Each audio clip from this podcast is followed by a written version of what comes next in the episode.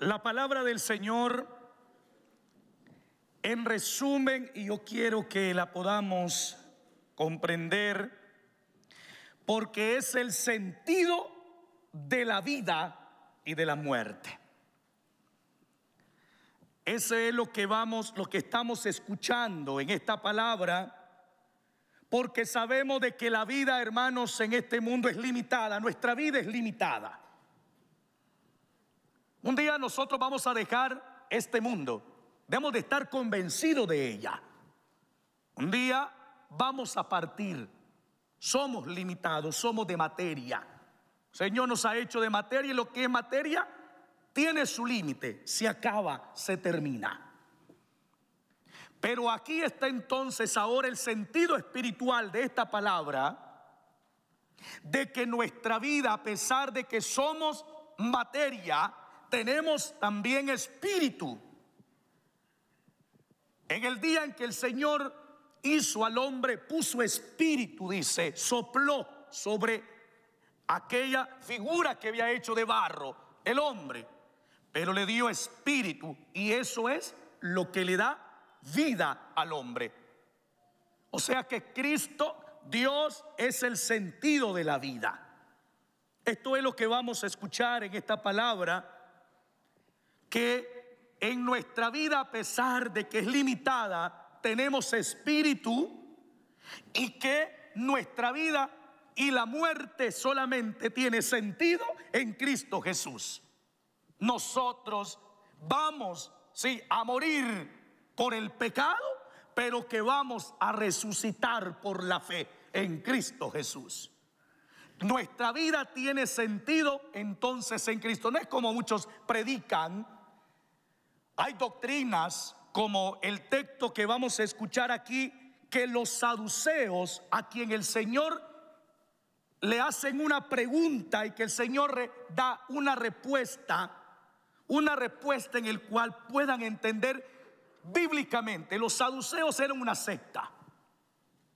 Eran unas sectas como hoy en día. Hay muchas sectas protestantes que tienen la palabra del Señor, pero que malinterpretan la palabra. La malinterpretan. En los tiempos de Jesús existían sectas como hoy también. Los saduceos es uno de ellos. El texto va a decir de que niegan la resurrección. Y ahí está, hermanos, el caso. ¿eh? Niegan la resurrección de los muertos. Porque los saduceos, como secta, solo tenían nada más lo que le llamamos nosotros el Pentateuco, o sea, los cinco primeros libros de la Biblia. Y que entonces ellos malinterpretan el texto del libro del Deuteronomio, el capítulo 25 en el versículo 5, sobre esto que le ponen a Jesús. ¿eh? Una, aquella mujer en el cual pues es viuda y hay siete hermanos, tiene que casarse con ella y todos mueren y al final de quién es esposa, pero el Señor le da el sentido entonces después de esta vida. Es una mala interpretación que hace. El Señor entonces da el sentido de ella. En, los, en el Señor dice, no hay, escuche bien, los hombres, dice, desde este mundo vamos a ser como ángeles, porque para Dios todos vivimos. Para Dios vamos a resucitar y estamos vivos. La resurrección entonces es el sentido que el Señor le da que el hombre, a pesar de que muere, pero que va a resucitar y va a vivir eternamente en Dios. Es una mala interpretación de los saduceos y el Señor le aclara y le dice, el texto mismo lo va a decir.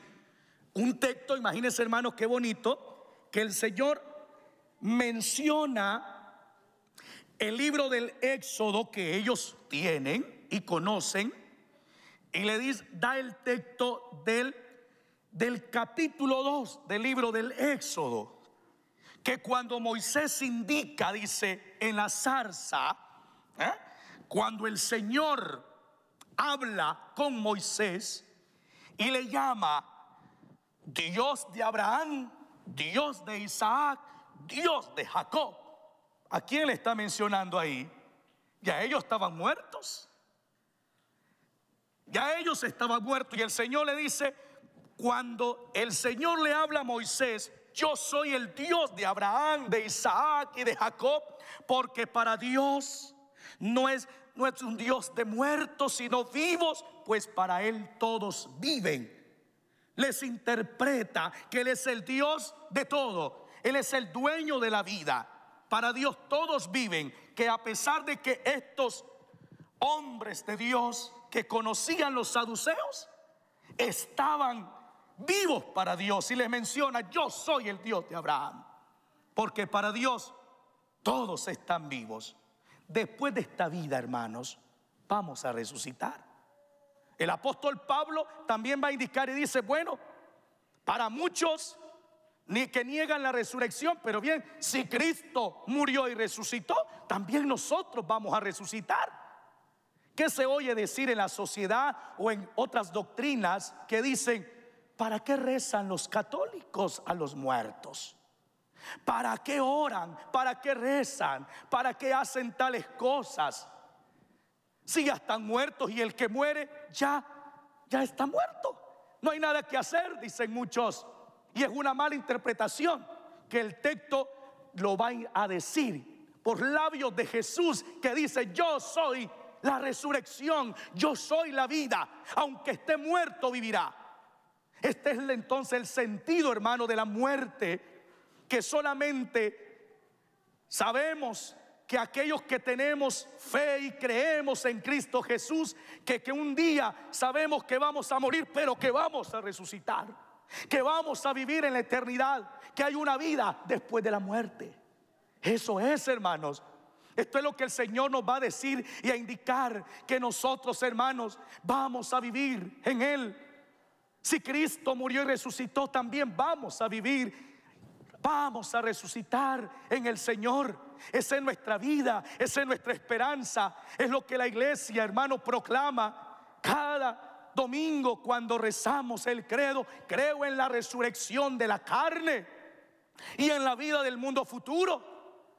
Hermanos, el Señor lo está indicando. Por eso vivimos con esa esperanza, hermano, de vida. Que tenemos que luchar por hacer dignos, que nuestras almas sean dignos de para Dios, para que vivamos eternamente en Él. La muerte no es todo. Con la muerte no se termina nada, sino que es un comienzo de una nueva vida en Dios. Eso es, hermanos. Cuando te hagan y te digan, no, ¿para qué rezar? Si el que muere y está muerto, ¿por qué vas a dejar flores a la tumba de ese ser querido? ¿Para qué rezas? ¿Para qué tienes un altar? Ahí no, el Señor lo está diciendo, yo soy un Dios de vivos, no de muertos, porque para nosotros ese ser querido está vivo en mi corazón, porque yo creo en esperanza de que está en Dios y que yo un día también estaré en Él. El apóstol Pablo anhelaba ese momento y decía, Señor,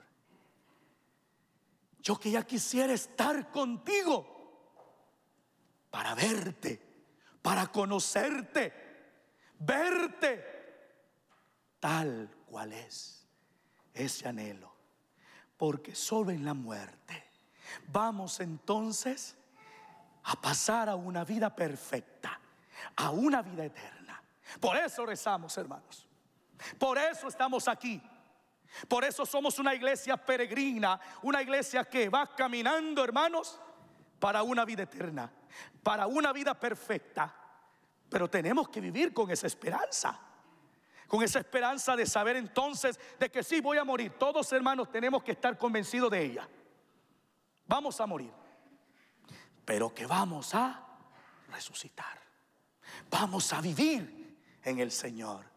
Caminemos entonces con esa esperanza, con esa vida, de que saber entonces de que el día de mi muerte yo voy a estar en la presencia de mi Dios, en ese Dios en el cual espero, en ese Dios en el cual murió por mí, para que yo tenga vida y vida eterna, vida abundante, vida en Él. Eso es lo que nos dice la palabra del Señor. y lo remarca a los saduceos quienes eran malintérpretes de la palabra. Pues Dios no es un Dios de muertos, sino de vivos, porque para Él todos viven. Y después de esta vida, así como Moisés, como Abraham, como Isaac, como Jacob, que están muertos, para la gente, para los saduceos, para los que malinterpretan, pero para Dios y para los que creemos en Cristo, todos viven en el cielo. Gocémonos, hermanos. Vivamos con esa esperanza entonces de saber de que después de esta vida vamos a vivir eternamente en el Señor. Amén. Apláudale a Jesús entonces, hermanos. Un día vamos a vivir en Dios. Gloria a Dios.